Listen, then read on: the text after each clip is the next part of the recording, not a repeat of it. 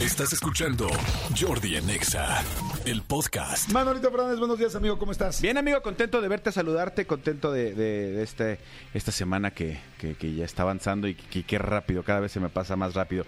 Amigo, hoy, eh, ayer se reanudó la Champions, como dijimos, el Barcelona ganó 5-0, hubo muchos, este, muchos resultados este, que, que notar. Hoy el Real Madrid prácticamente ya en un ratito juega contra contra el un equipo de Berlín, me parece. O sea, la verdad es que no ni sé, ni sé contra quién juega. Hoy juega también tu América, un partido reprogramado. Y si el América. amigo, ¿Por qué dices lo de América? Realmente nunca, nunca he tenido... Amigo, ¿por Pues? Es más, ni siquiera me molesta.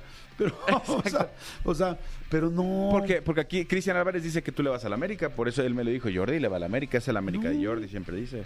O sea, Eh, había la, es el había América la de confusión todos. de la América porque tú tienes muchos amigos de la América. Tenía, Y decíamos que, pues, que después de tu cruz de equipo apoyabas el América. ajá. Inclusive a veces antes. ¿no? exacto, exacto. Pero yo digo, yo sí, yo nunca, bueno, sí, sí, muchas veces dije, no, este, no, no me gusta la América, o sea, es como si le tiro a la América, pero nunca tuve nada a favor de la América, ¿no? Amigo, amigo, tú- tú sab- sabemos que muy en el fondo este tu corazón es, es azul Pero del Cruz con Azul. amarillo. Amigo, independientemente de eso, que digo, si el América gana hoy, se convierte en líder de la competencia, líder del torneo, eh, porque este fin de semana perdió San Luis, un partido que, que no se jugó por, por diversas circunstancias, es reprogramado. Pero bueno, amigo, seguramente esta canción que te quiero poner la, la conoces y la conoces este, muy bien. Súbele, mi querido Saltamontes. ¡Ay, es buenísima! Respetable Ah, ya sé lo que me va a decir. Lucharán 90 años. De tres Fíjate. caídas sin límite ¿Cómo de he crecido, tiempo. no? ¡Súbele! En esta esquina, ¡La el manches! Santo y Cavernario. ¡Súbele, súbele sin miedo, Elías! Pulpo.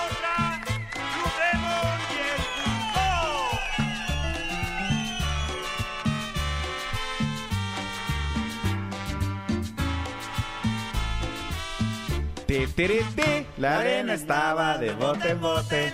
Eh, Esa sí te la ganaría, Tony. O sea, es Conjunto África, los luchadores. Manolo, esa sí te la ganaría. Eh, como bien dices, amigo, 90 años de, de la lucha libre este, mexicana. Hoy es el día de. eh, se conmemora el Día de la Lucha Libre. Es una, una mm, iniciativa que sacó el Senado de México en el 2016, eh, diciendo que los 21 de, diciembre, de septiembre es el Día Nacional de la Lucha Libre y el luchador profesional mexicano. Entonces, eh, ¿quién no ha ido alguna vez a una, a una función de lucha libre? Es más, yo le diría, como dicen de los libaneses, si nunca has ido a una función de lucha libre, Sí, consíguete una y ve. Sí, tienes que ir. Tienes que ir, esté quien esté. Nosotros durante mucho tiempo trabajamos, nuestra oficina estaba muy cerquita de ahí de la, de la Arena México y literal nos daba este los miércoles que salían a la venta los boletos, nos íbamos este toda la producción, comprábamos nuestro boleto en taquilla y nos íbamos los viernes a la lucha libre. Verdaderamente es un tema catártico, es un tema increíble, es una es un tema eh, de pasarla bien, es una eh, es una diversión. El otro día me decían, es que no es familiar, porque obviamente hay groserías y, y hay violencia. Sí, pero a Es- ver, es, es, es, o sea, es yo, cultura, yo me siento muy cómodo cuando este, he ido con mis hijos. Sí, claro, tienes a la señora gritando, mentando mal, tal, sí, lo sé, lo sé que no es el ideal ejemplo para unos niños, pero es, es parte de la, de la, del folclore mexicano. Exacto, acabas de decir la palabra Sí. exacta que estaba todavía en la cabeza. O sea, es cultura, es folclore, es México, es idiosincrasia, es como, es fiesta, es, es increíble. Fíjate que ahora yo he estado mucho en la colonia Roma y estoy cerquitita de la arena.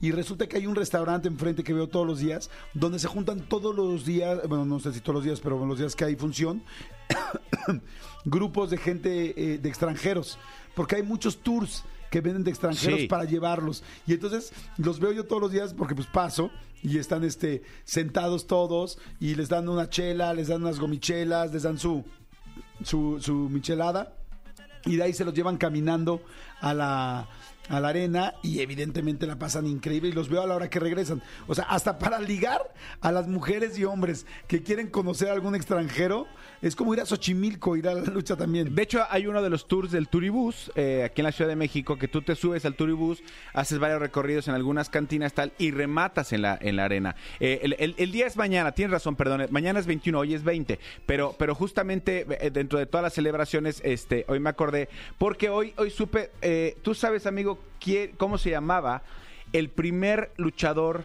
enmascarado de la historia de, de, de México. Atlantis, No, no, no, no, no. El primer luchador enmascarado, amigo. el santo.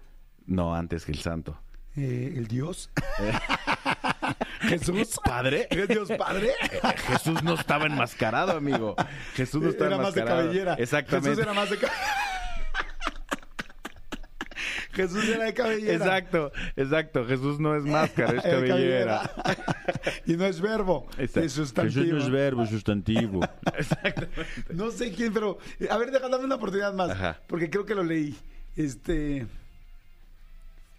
no era un rey algo, rey algo. Sí, amigo, muy bien. Es- Me estás impresionando demasiado. Digo, no era su- ese era, su nombre real, pero no era el nombre del personaje. Ah, rey algo, no me acuerdo más, pero algún día lo leí cuando hice la entrevista del del enmascarado de plata. Ajá, del santo, Estuve que está en el canal, por cierto. Estuve estudiando por ahí. ¿Quién? quién? Ray Ryan. Así es. Ray Ryan, el- en 1984, este, fue es el primer luchador este, que se presentó con máscara.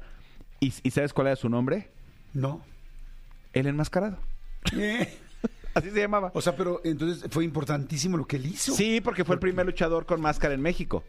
O sea, y, y obviamente eh, era un tema como de, de guardar la, eh, la identidad, Claro. pero también como para darle misterio, darle todo ese tipo de rollos. Y Muy mira lo que se ha convertido, porque ahora, eh, 90 años, casi 90 años después, pues todo mundo eh, en, en las, en una fiesta, en una boda, en la calle, tal, todo mundo que hace.